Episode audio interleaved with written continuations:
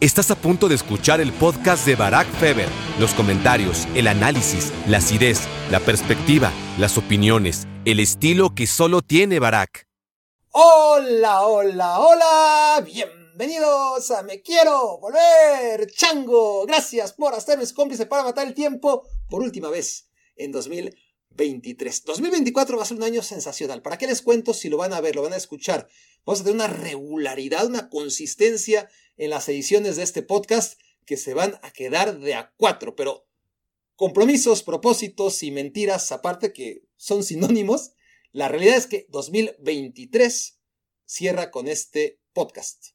Y que lo quería cerrar por todo lo alto, eh, agradeciéndoles a todos ustedes que han estado aquí durante todo el año, seguramente lo estarán en 2024 y algunos de ustedes lo han hecho durante muchos años. Gracias y, gracias sobre todo, me siento un poquito como anunciador de aerolínea, ¿no? De, gracias a todos, pero en especial a, nuestros clientes premium, ¿no? Este, pero bueno, este sí, me, voy a sentir un poquito así, pero gracias en especial a los primates fundadores, por supuesto, que son los que, los que han confirmado su amor, su entrega, su devoción, su fe y sus ganas de que este proyecto siga adelante haciéndose miembros a través de Instagram. Eh, ya teníamos a los miembros de Me Quiero Volver Chango originales, pero después de varios años pedimos que ratificaran ese compromiso a través de nuestra cuenta en Instagram y hemos tenido éxito, un éxito moderado, moderado. Eh, la verdad es que muy agradecido con los ya 900 miembros fundadores. La tirada era llegar a mil, a mil eh, de ustedes que se hicieran miembros.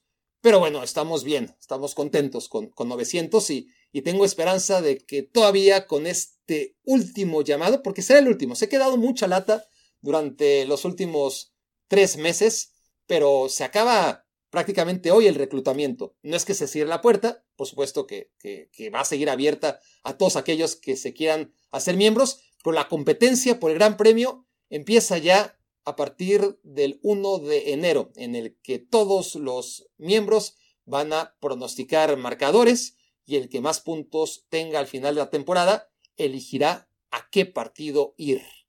En la Euro tenemos, por supuesto, un verano con muchas opciones. La Euro, la Copa América y si no le interesa tanto el fútbol de selecciones como si el de clubes, pues un partido de la Champions, un partido Barça-Madrid, el que quiera el ganador. O sea, ¿qué más quieren? ¿Conmigo además o sin mí? Depende, ¿no? Este, habrá quien quiera viajar conmigo y habrá quien diga, no, pues prefiero viajar con mi hermano, con mi amigo, con mi novia, con mis papá. Eh, y, qué mejor premio se les ocurre que ir al partido que ustedes quieran con quien ustedes quieran.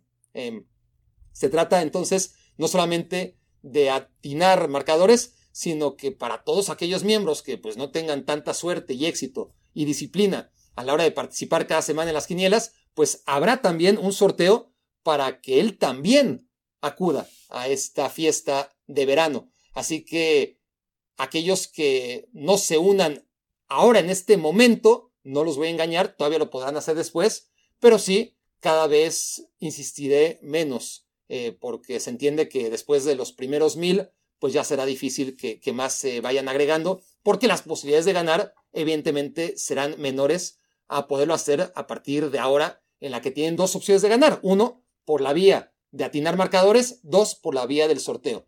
Conforme pasen las semanas, pues ya solamente les quedará la vía del sorteo, porque em, tendrán que empezar de cero, eh, por supuesto, en una competencia en la que habrá algunos que ya lleven puntos. Entonces, por eso es importante que lo hagan ahora, y también por razones económicas porque ahora todavía tenemos precio de lanzamiento exclusivo para los primeros mil y como no vamos a llegar a mil, parece, eh, nos vamos a caer en 900 y pico a partir de enero, pues quienes quieran hacerlo son bienvenidos, muy agradecidos, pero ya no tendrán precio de miembro fundador. Así que si quieren su credencial que los acredite como miembros fundadores, si quieren apoyar a este proyecto y si quieren que les salga la mitad de a la mitad de precio y si además sueñan con ir al partido que ustedes quieran, eh, conmigo o sin mí, insisto, porque alguno de ustedes hasta dirá, ah, y encima con Barack, mi sueño hecho realidad, y ahora quien diga, puta, ¿y este güey qué? Eh, hay para todos, entonces no se me ocurre, insisto, mejor premio que el que estamos ofreciendo, más allá de lo primordial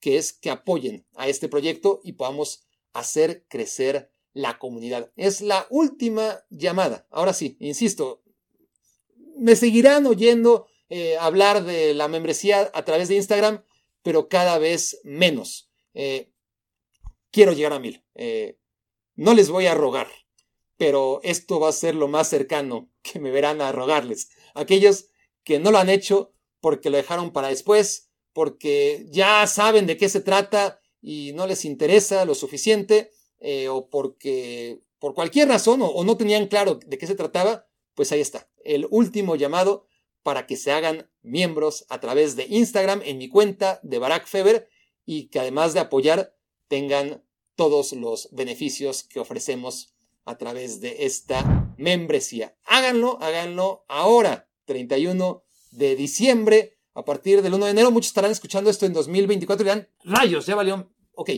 vamos a abrir, vamos a extender, no vamos a ser tan radicales y, y la oferta la vamos seguramente a dilatar hasta por ahí de la primera semana de enero, donde ahí sí ya pondremos precio regular, pero confío, deseo, sueño con que para ese momento ya seamos mil. Cuento con ustedes. Dicho lo anterior, procedamos a responder las preguntas de aquellos que ya son chango hermanos fundadores. Mi pregunta es si tienes eh, algún partido, estadio o evento deportivo que aún tengas pendiente poder conocer o asistir en persona. Bueno, un saludo a todos y feliz año. No hay muchísimos, Toño, muchos. Eh, pero si tengo que escoger uno entre tantos estadios por conocer, y más que estadios, un partido, ¿no? Eh, yo creo que la pasión, el ambiente, la atmósfera, la adrenalina que se respira o que te ahoga en un Fenerbahce contra Galatasaray debe ser única. Me gustaría comprobarlo. Entonces sí, eh, si pudiera decirte un partido por encima del resto que quisiera ver, no sé si en campo del Galatasaray o del Fenerbahce, tendría que hacer mi investigación, eh, sería ese, en Turquía. Ahora que Ancelotti renovó con el Real Madrid, ¿cuál crees que siga siendo el reto o la próxima meta para Xavi Alonso? ¿Esperar al Real Madrid o irse para otro equipo? Saludos.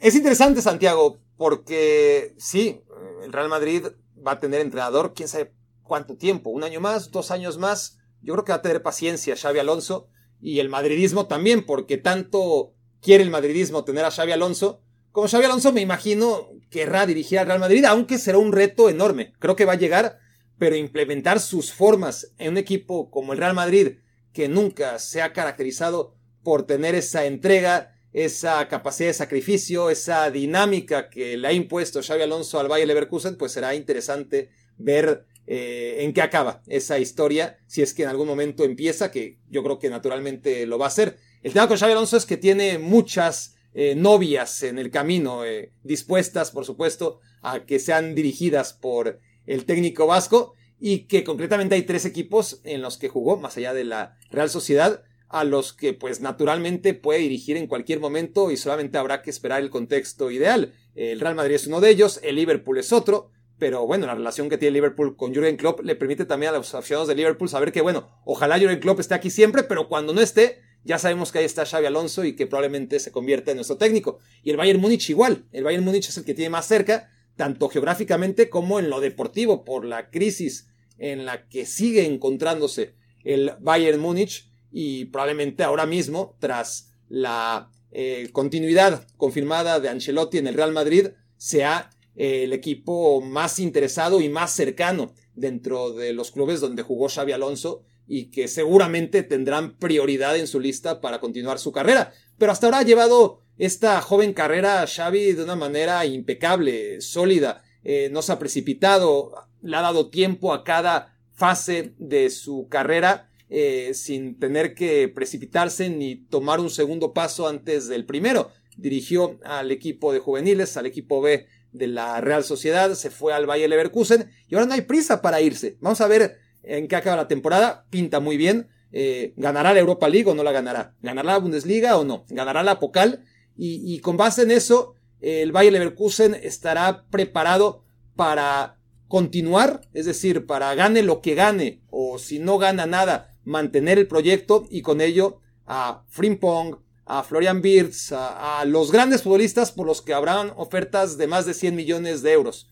Y si el Bayer Leverkusen, a diferencia del Napoli, que no pudo mantener a Kim Jae ni, a su técnico Spalletti, si el Bayer Leverkusen logra y quiere edificar algo a mediano plazo, pues no hay razón para irse, ¿no? Eh, dirigir al Bayer Leverkusen en la Champions League como campeón de Alemania, eventualmente, pues debería ser muy interesante. Eh, vamos a ver qué pasa con Xavi Alonso. De inicio, yo creo que no hay prisa, que puede seguir en el Bayer Leverkusen, pero habrá que ver el contexto y las necesidades, sobre todo, insisto, del Bayern Múnich, que yo creo que, que será el que esté más cercano a, a podérselo arrebatar para variar a un rival de la Bundesliga.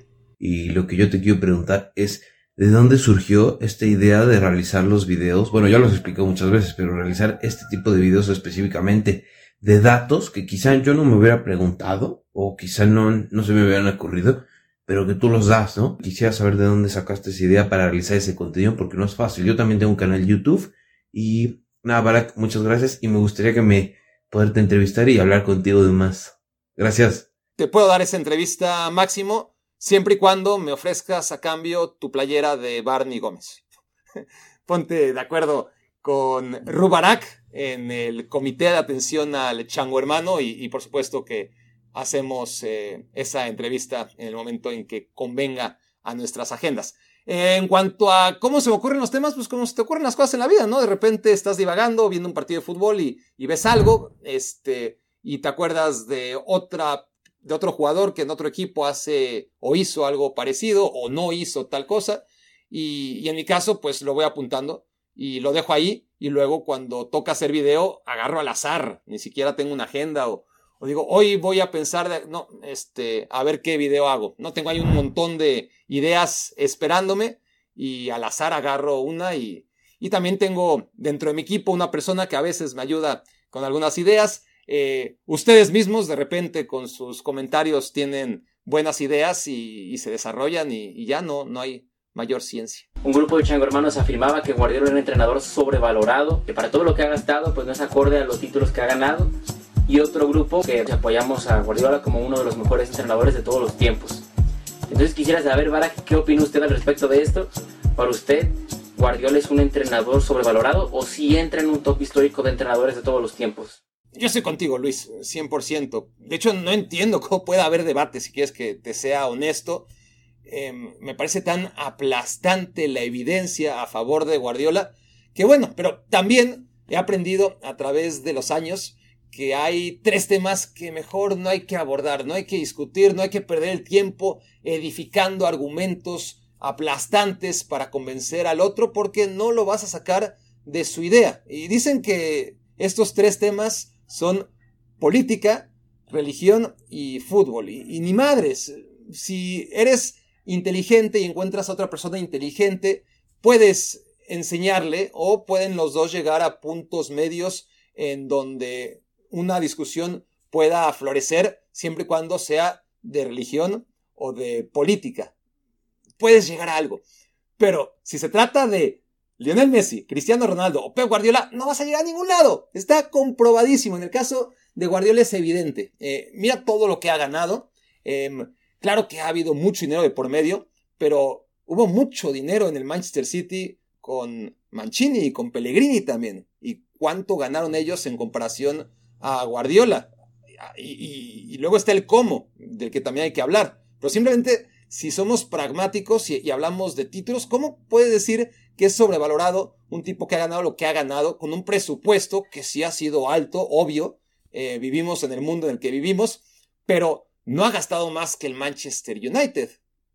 No, ni que el Chelsea, al contrario, ha gastado menos. Y el Arsenal, ahí se va, que han ganado esos equipos y que ha ganado el Manchester City en esos últimos 7, 8 años, a qué juegan o a qué han jugado durante esos años esos equipos y cuál es el modelo del Manchester City. Desde ese punto de vista es que ni siquiera cabe la discusión. Y luego hay otro eh, tema que es tan importante como el anterior a la hora de valorar a Guardiola como el mejor de siempre. Y es que históricamente cuando hablabas de genios de la táctica, siempre tenías que recurrir como los más ganadores a Fabio Capello, a Elenio Herrera, o a José Mourinho. ¿Por qué? Pues porque eran técnicos que probaron que podían ganar en distintos países eh, y en distintos escenarios. Y todos eran técnicos de desarmar al rival, ¿no? De, tener un planteamiento conservador, eh, básicamente de contragolpe, de catenacho y de antes destruir lo que pueda proponer el rival y no tanto de construcción. Hubo otros grandes técnicos en la historia, referentes de la táctica, que eran del otro lado, ¿no? Este, de la balanza. Eh, Rinus Michels, Johan Cruyff, por ejemplo, Arrigo Sacchi, por supuesto. Pero el problema de estos es que los sacabas de su entorno y ya no podían eh, repetir éxitos. Arrigo Sacchi dejó, el Milan y, no pasó nada. Johan Cruyff ya ni lo intentó fuera del Barcelona. Rinus Michels, lejos del Ajax y de la selección de los Países Bajos, tampoco eh, pudo florecer con sus planteamientos. Y entonces había esta idea, ¿no? De que los románticos o fracasaban en todos lados a la larga, como César Luis Menotti o Marcelo Bielsa, o si acaso triunfaban en un escenario, pero no eran técnicos ganadores. Pep Guardiola demostró que se puede jugar de manera ofensiva, agresiva, alegre y además ser ganador, ¿no? Eh, el fútbol, como lo conocemos hoy, este fútbol que parece ya normal de presionar arriba, de salir jugando este, desde atrás, de intensidad, eh, todo lo que regresó Guardiola, eh, porque se ha jugado al fútbol de manera eh, a, lo que ha hecho Pep desde que irrumpió como entrenador, pero no de una manera consistente, es decir, Pep Guardiola logró revivir varias buenas costumbres perdidas en el tiempo a la hora de los planteamientos tácticos e hizo con estos a un equipo ganador. Y no solamente a uno, sino a otro y luego a otro en distintos lugares. Y eso hizo que ahora hay equipos que no deberían jugar a lo que juegan por sus presupuestos, eh, como el Brighton, como la Fiorentina, como el Bayer Leverkusen, como el Girona. Eh, hay muchos ejemplos en las distintas grandes ligas del mundo y esto es gracias a que Pep Guardiola les enseñó el camino, que no solamente con mucho dinero puedes jugar a ganar y además que esto sea una experiencia, eh, pues que la gente pueda disfrutar. Hay gustos para todos, pero me parece a mí que el fútbol de alta presión, de salir con la pelota controlada, de intensidad, no el tiki-taka, eso, eso es un reduccionismo. Esto que ha impreso Guardiola en sus equipos y que ha contagiado a tantos otros, es lo que hace de Guardiola, más allá de todos sus títulos, el mejor de siempre. Mi pregunta más concretamente sería, en tu opinión, Barak, cómo se arregla un equipo averiado y cómo se mitigan futuras averías que inevitablemente van a llegar. Un saludo, un abrazo y feliz año nuevo. No, es, es, muy triste, Carlos. No hay receta. Bueno, sí hay receta, pero es irreal en estos tiempos. Porque el éxito deportivo de equipos que ya de por sí lo tienen todo en contra, se tiene que basar en tres pilares. La dirección deportiva, la dirección técnica y los jugadores y aquellos equipos que tienen más dinero, así fracasen todos los años, van a seguir teniendo suficiente dinero para desmantelar a aquellos que lo hacen bien. Y lo vemos siempre. Entonces es un ejercicio de, malabarismo, de supervivencia, porque no solamente es que pierden a sus jugadores, sino que pierden a sus entrenadores, pierden a sus directores deportivos. imagínate lo que sería el Borussia Dortmund, que por ejemplo, en su caso, ha logrado mantener eh, a sus directivos, pero, pero imagínate lo que sería con Bellingham, con Holland, olvídate de todos los demás, solamente con, con Holland, Bellingham y con Jürgen Klopp. sería campeón de Europa, ¿no? O uno de los candidatos a, a ser campeón de Europa, sin la menor duda. Pero no, es, es imposible. Eh, realmente es tratar de estirar la liga lo más que se pueda hasta reventarla y tratar de repetir la fórmula, ¿no? Eh, pero sabiendo que va a haber años de vacas gordas y años de vacas flacas y es lo que ha sucedido con el Dortmund y con el Ajax, que han tenido ciertos periodos de estabilidad y periodos de, vacas muy muy flacas. Mi nombre es Roberto Valderas y soy el chango hermano número 503 y mi pregunta es, ¿qué equipos de la Liga MX en la historia te han cautivado? Chance no al nivel del Napoli de San Paoli, pero que sí hayas considerado que era un espectáculo verlos. Saludos. No, el Napoli de San Paoli, pues quizás en un multiverso, peleando el descenso por ahí, ¿no? este, no, lo corren a la. Imagínate, San Paoli y Laurentis lo que durarían juntos. no, este, entiendo, empiezan con S, acaban con I, este, tienen P y L intermedias, son pelones, y, entiendo que hayas confundido, Roberto, este, el Napoli de Spalletti. Sí, no, no al nivel del Napoli de Spalletti, pero, pero no tan, tan, tan, tan, tan lejos el Toluca, el Toluca de Enrique Mesa y un poquito de Ricardo Antonio Lavolpe que le dio continuidad a ese equipo con Cardoso, con primero Fabián Stay, luego Ciña y Vicente Sánchez y, en fin, era un equipazo que, que realmente daba gusto porque arrasaba, estaba por encima de sus rivales de una manera tan clara y lo hacía evidente y, era insaciable en los partidos de temporada regular y luego en la liguilla. Em, siempre líder, eh, quizás en alguna ocasión segundo lugar, habría que ver las estadísticas, pero, pero esos torneos cortos hacía muy buenas temporadas regulares y luego en la liguilla generalmente era campeón en el torneo de verano y de alguna u otra forma quedaba eliminado en liguilla en el torneo de invierno, pero era un equipazo como no hemos vuelto a ver porque ha sido eh, era la consistencia, ¿no? No, solamente la espectacularidad, eh, sino cómo era consistente año con año y seguía ahí. Y, y, quizás lo más parecido en términos de consistencia serían los Tigres actuales, pero agrégale la espectacularidad, el golear a quien se dejara y a quien no se dejara también.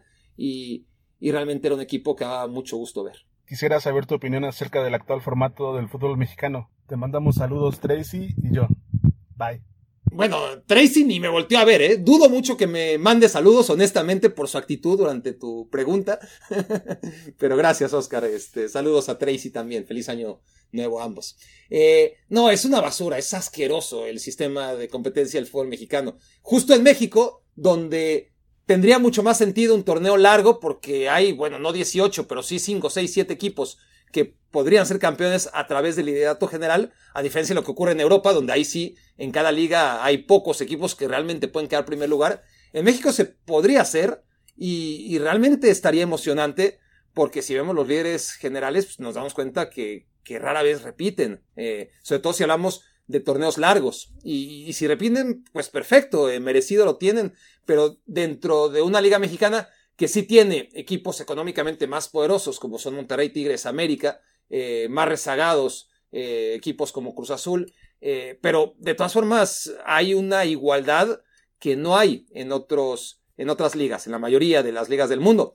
Y lo paradójico es que en la mayoría de ligas del mundo, donde hay presupuestos muy distantes, se hace lo que se tiene que hacer, que es una liga de puntos a dos vueltas, y aquí, donde las distancias no son tan grandes entre unos equipos y otros, no se hace eso, ¿no? Es, es increíble. Es decir, no tiene sentido el sistema de liguilla, porque al final pierde todo peso la liga, se convierte en una pretemporada nada más y, y no vale para nada. Y eso es lo que entienden en Europa, por eso no la instalan.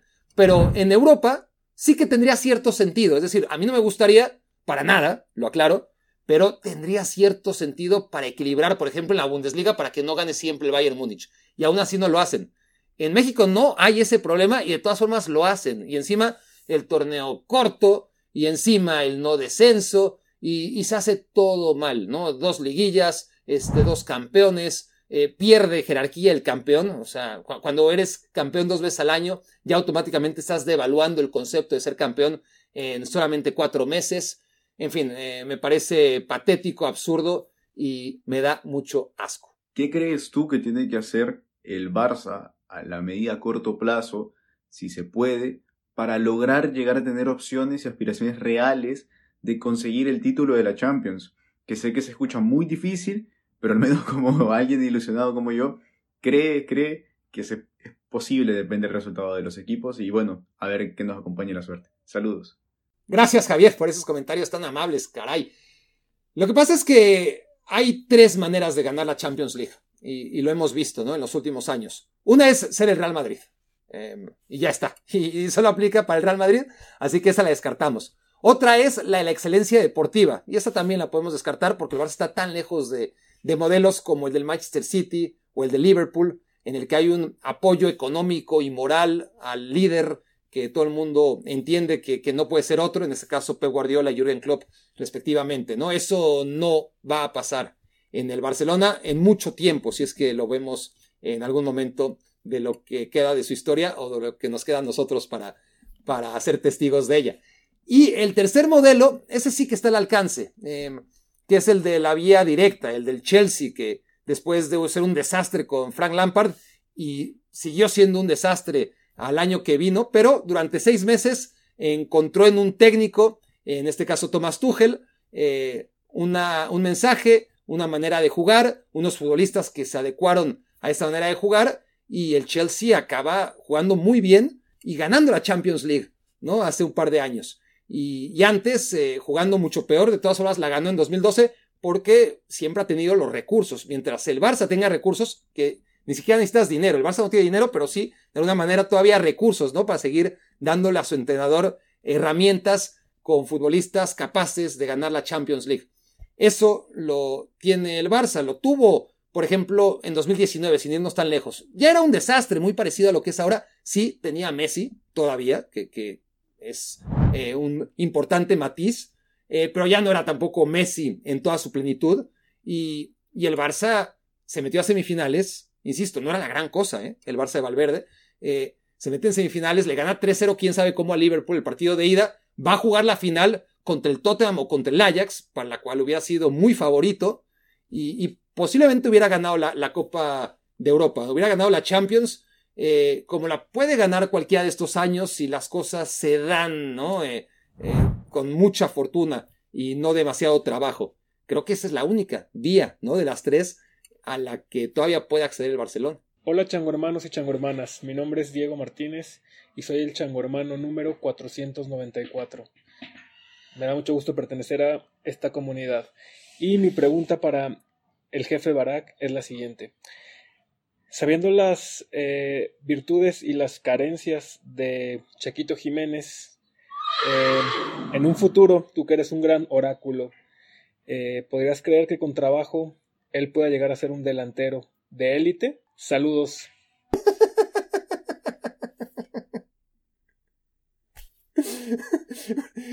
Te iba a decir, solo falta que relinche ese pobre caballo porque quiere salir a fuerza en tu video y estaba así. y relinchó. O sea, no, no, no le faltó nada. Quería salir, se asomaba, sus orejitas se ponían arriba de tu cabeza. y no nos lo presentaste nunca, Diego. Eh, te encargo, por favor, que la siguiente vez, eh, además de tu pregunta, no, nos presentes a tu precioso pura sangre.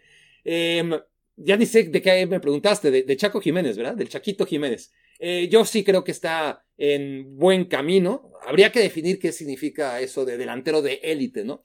pero está bien encaminado. Yo creo que es muy importante el siguiente paso. Si logran encontrar un equipo para él que no sea de superélite todavía, pero que tenga la capacidad económica para pagar lo que vale ahora mismo, porque ese es el reto, ¿no? Ahora mismo vale mucho dinero y mucho dinero solamente tienen equipos que no le van a permitir seguramente a Jiménez seguirse desarrollando, donde la exigencia en los entrenamientos contra los rivales por la titularidad y contra los rivales en el día a día van a ser muy superiores a lo que tiene hoy en la Eredivisie. Necesita un escalón intermedio y vamos a ver si hay un equipo con la capacidad económica de invertir en él pensando gasto 40 o 50 millones, lo que me cueste, porque lo voy a vender en 60, 70 millones. Si logra dar ese paso, convertirse en un delantero de 70, 80 millones, pues ya estaremos hablando de un delantero de élite. El tema es que si hablamos de delanteros jóvenes como Erling Holland, como Víctor Osimhen, como Darwin Núñez, como Dusan Blaovic, que se está quedando un poquito rezagado,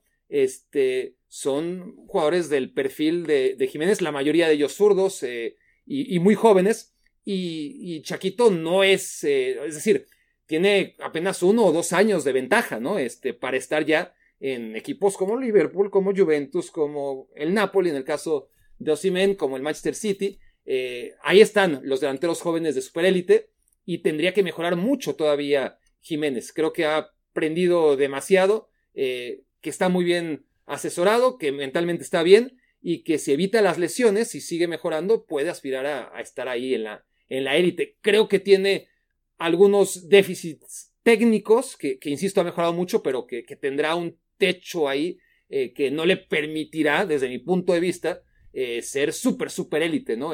estar ahí en la pugna por el balón de oro o por la bota de oro. Este, si hablamos del primerísimo escalón, creo que no le va a alcanzar. Pero un segundo escalón donde no ha estado un delantero mexicano nunca, desde Hugo Sánchez, obviamente, Hugo Sánchez estuvo en el primer escalón. Eh, Carlos Vélez estuvo entre el segundo y el tercero, digamos, ¿no? Pero, pero escondido un poquito en la Real Sociedad. Entonces, yo creo que, que sí podría estar a la mitad, eh, o, el Chicharito Jiménez, ¿no? Que, que nunca logró establecerse eh, más allá de, de, algunas buenas temporadas. Eh, yo creo que sí, puede aspirar siempre por debajo de Hugo Sánchez y ojalá durante muchos años al nivel al que llegaron Carlos Vela y, y, Chicharito Jiménez, pero durante más tiempo, ¿no? eso yo creo que, que, es a lo que aspira el Chaquito Jiménez. Saludos, Diego, y, y saludos a tu pura sangre. ¿Qué crees que hubiera pasado si Messi no se hubiera ido al Barcelona? Saludos, Barack. Pues lo mismo. A ver, honestamente, si hablamos de asuntos meramente de análisis deportivo, ¿qué habría ganado el Barça? ¿Dónde estaría parado ahora mismo el Barça si Lionel Messi no se hubiera ido? Pues no creo que hubiera cambiado mucho. Es decir, eh, el Barça ganó la liga sin Messi, por supuesto que la hubiera ganado con Messi. La liga de hace un par de años que no ganó, pues no sé si la hubiera ganado con Messi, habría estado más preparado seguramente para ganarla también, pero, pero no te garantizo que, que el Barça hubiera evitado que el Real Madrid ganase la temporada 2021-2022. Y en la Champions League, pues lo que hubiera cambiado ahí sí creo es que el Barça no hubiera perdido en fase de grupos de la Champions, dos años seguidos. Eso creo que no hubiera pasado con Messi, pero con Lionel Messi igual hubieran llegado a octavos de final y hubieran perdido, lo más probable, como perdía el Barça de los últimos años de Messi y no le alcanzaba para avanzar más allá de octavos de final. Eh, con Messi al Barça le remonta la Roma, le remonta el Liverpool, le pasa por encima el Paris Saint Germain de Mbappé, el Bayern Múnich le mete ocho goles al Barça. Todo eso pasó con Lionel Messi porque Messi a la edad que tenía ya en sus últimos años en el Barça ya no podía esconder tan fácil la basura por debajo de la alfombra, así que nada de eso hubiera cambiado en los últimos dos años tampoco. Si tuvieras la oportunidad de ser director técnico, ¿qué formación táctica usarías y por qué? Saludos a todos. Feliz año, Ricardo. Bueno, si un equipo me hace su director técnico, entonces quiere decir que, que no tiene mucho dinero para algo mejor. Entonces no tendría yo piezas eh, demasiado interesantes, así que lo más probable es que en ese escenario 4-4-2, que es lo más fácil, y, vámonos a sacar partido a partido. Pero bueno, este, en un mundo ideal donde yo fuera un gran entrenador y tuviera un gran equipo a mi disposición, dependiendo también de, las características de mis mejores jugadores, pues 4-3-3 es el, el sistema que más me gusta, porque es el que han tenido la mayoría de los equipos con los que más he disfrutado yo como espectador. Hola, ¿qué tal, Barack? Soy Nacho, Chaco Hermano número 499. Y mi pregunta es, ¿cuáles son tus caballos negros para la Eurocopa y la Copa América del año que viene? Saludos y feliz año. Caballos negros, es que el tema de aventurar una sorpresa es que si la aventuras ya no es sorpresa, ¿no? Entonces eso es ya por definición algo que no se puede pronosticar, pero si hablamos de caballos negros, es decir, equipos que pueden ser campeones y que no están en la órbita ahora mismo, a ver, en la Copa América es difícil porque es o Argentina o Brasil o Uruguay, ¿no? Eh, dentro de esos tres, eh, yo creo que no puede caber el término caballo negro para Uruguay, pero a la vez todo el mundo, a pesar de los problemas de Brasil, pues espera que la final sea Brasil contra Argentina, como casi siempre, ¿no?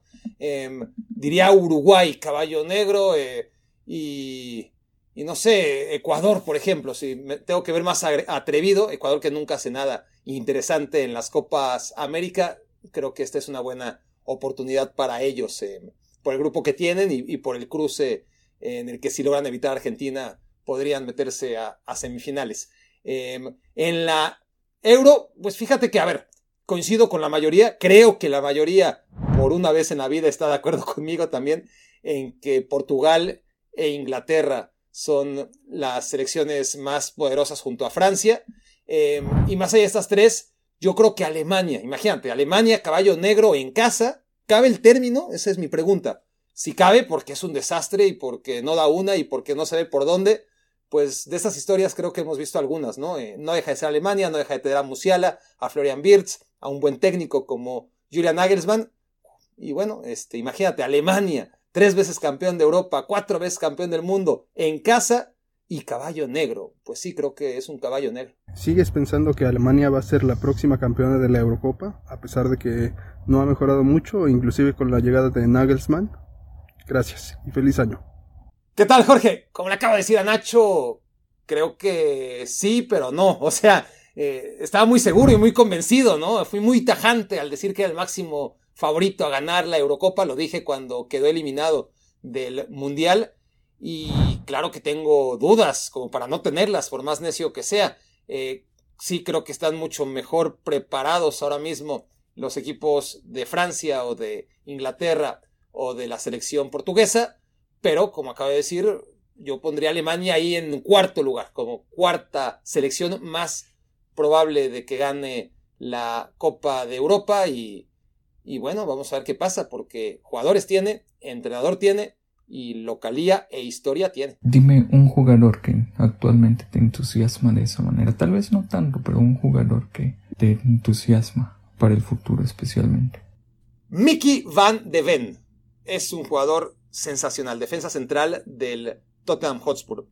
Mi gran eh, tormento de la temporada pasada es que me lo perdí en el Wolfsburg. Solamente un año jugó en la Bundesliga y, no me enteré, eh, me pasó de noche. Había oído, por supuesto, ¿no? Este, pero, de alguna manera no vi partidos del Wolfsburg.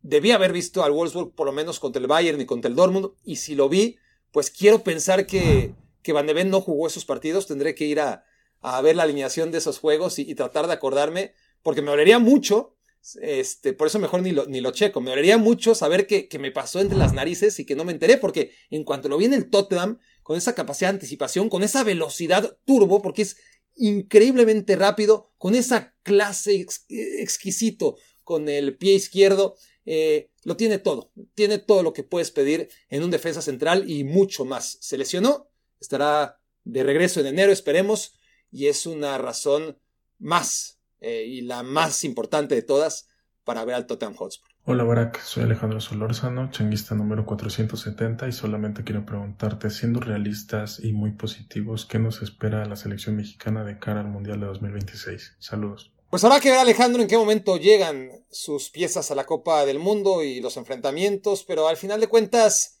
ni es mejor ni mucho peor tampoco que otras selecciones en los últimos 30 años. Por más que se diga lo contrario, creo que la selección mexicana mantiene una cierta capacidad de competencia en ciertos contextos, jugando la Copa del Mundo en casa, ya sea en territorio mexicano o estadounidense. Creo que puede hacer un mundial correcto, avanzar a cuartos de final, por ejemplo. Eh, sería magnífico, ¿no? Eh, y a la vez pues no sería a nivel histórico nada del otro mundo, sería llegar otra vez a cuartos de final como en México 70 y en México 86. Eh, creo que eso es lo más realista y también lo más eh, optimista posible dentro de una selección mexicana que de aquí a 2026 difícilmente, por no decir imposible, va a tener futbolistas de la jerarquía y ya no hablemos de un bloque como para aspirar a cosas mayores. Me gustaría saber qué piensas del nuevo formato que viene de Champions. ¿Crees que será más justo para elegir al ganador, al mejor equipo de la temporada? Saludos Barajas, saludos hermanos desde Los Ángeles, California. No creo, Karim Pavel, que cambie mucho. Es decir, eh, seguirá habiendo octavos, cuartos, semifinal, final. Y ahí son los momentos, ¿no? Que te marcan la temporada en la Champions League y donde no necesariamente el mejor equipo acaba avanzando de ronda y siendo campeón. Eso se va a mantener y si acaso al contrario, eh, ahora equipos que no clasificaban, porque clasificaba solamente el 50%, hasta hoy lo que tenemos es que clasifican 16 de 32 a la siguiente ronda, pues aquí van a clasificar más y ciertamente habrá más partidos y el campeón habrá ganado más encuentros, pero no, no lo veo como una situación en la que tengamos claramente al campeón de la Champions como el mejor equipo de Europa sin discusión. Eso no va a pasar hasta que no haya una Champions League con 18 eh, equipos y que se enfrenten todos contra todos durante 34 jornadas a ida y vuelta. No digo que eso tenga que pasar, simplemente que ese sistema sí sería el único que no nos dejaría dudas. ¿Cuál es tu opinión acerca del futuro de Manchester United después de la compra de dinero del 25% de las acciones del club en lo que dirección deportiva se refiere? Saludos y feliz año a todos. Ay, el Manchester United. Es un buen comienzo, Christopher, si es lo que quieres escuchar. Eh, es un buen inicio. Yo sé que cualquier noticia que tenga que ver con que los Glazers van perdiendo poder en el Manchester United es fiesta para los aficionados del equipo, pero el camino es muy largo. Vamos a ver si es real que este 25% va a tener impacto en las decisiones deportivas del club, como se dice. Y a partir de ahí sí son buenas noticias que alguien al que le interesan los resultados del equipo y no solamente el dinero que genera, pues esté tan metido eh, en las acciones y, con poder en la toma de decisiones y decidir quién va a llevar las riendas a nivel deportivo del equipo. Es un buen comienzo, pero el camino es muy, muy largo. Em, y hay equipos que llevan haciendo las cosas muy bien durante muchos años, como el Liverpool, como el Manchester City. Hay que esperar a que caigan en crisis, eventualmente, seguramente lo harán, pero hay que irse a la cola. Y, y en medio de ellos, pues está ya instalado el Arsenal y el Tottenham parece reconducirse y el Chelsea es un desastre como el United, pero no se quiere quedar tampoco demasiado rezagado y están equipos emergentes como el Newcastle y el Aston Villa. Es muy complicado, muy muy complicado, pero es un buen inicio. Muy buenos días, profe Barak. Antes que nada, espero que se encuentre muy bien. Mandarle una felicitación a usted y a, todo el, equipo. Mención especial para Rubarak por todo el contenido y toda la, atención que, nos han dado. Eh, de antemano una disculpa para todos los changuistas porque yo soy el que se pelea seguido con, con varios de ellos. Es un decir, ¿no? Debatimos sobre fútbol, pero este, también si de pronto me dicen que Ochoa es el mejor de la historia, es entendible que me ponga mal, estarán de acuerdo, ¿no? Eh, me gustaría invitar a todas, a todas las personas que aún no son miembros que lo hagan. Eh, la comunidad que se ha ido eh, armando es muy entretenida. son pláticas en general de, de, fútbol y de cosas como de cultura en general, pero nos las pasamos muy bien y hay muy buenas dinámicas, aparte de la ya muy conocida Quiniela y, y los grandes premios. Y ya para finalizar, me gustaría hacer una pregunta para el profe Barak saber cuáles son sus tres candidatos de los tres torneos continentales del siguiente año. Copa África, Copa América y Eurocopa. Gracias. Gracias, Alan. Em, son cuatro, en realidad. Se juega la Copa Asia también ya. En unas semanas estará jugando la Copa Asia.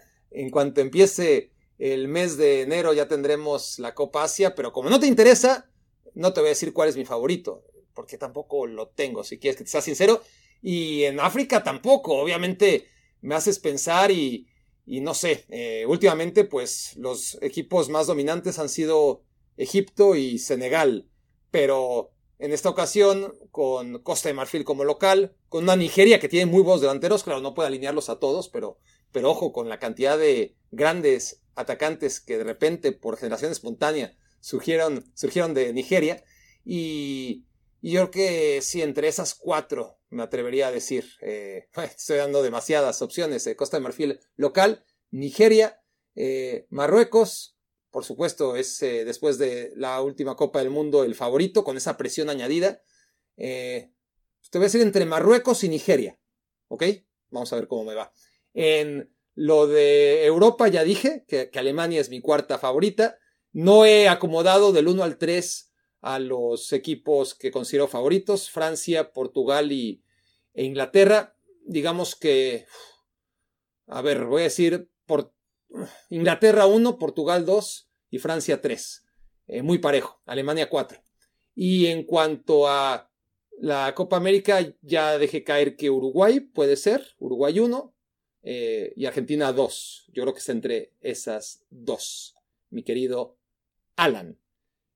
Bueno, me despido. Me despido deseándole a todos los que participaron, a aquellos que también lo hicieron pero ya no pudieron entrar, los que no participaron pero escucharon atentamente esto, los que son miembros, los que no son miembros pero que pronto lo serán y aquellos que no les interesa pues también. Todos, feliz año, gracias por haber sido parte de Me Quiero Volver Chango un año más, un intermitente año más el propósito de año nuevo, ya para qué se los cuento, 2024. Me quiero volver chango todas las semanas. Eh, veremos, veremos si nos acercamos un poquito, por lo menos, a que independientemente de la regularidad, podamos contar con 50 episodios de Me Quiero Volver Chango o más, porque tendremos Eurocopa, tendremos Copa América, podemos tener edición eh, diaria de Me Quiero Volver Chango, a ver qué nos depara este año que va a ser formidable y en el que espero sigan todos aquí en este barco. Última llamada, por si se les olvida, eh, después de todo lo anterior,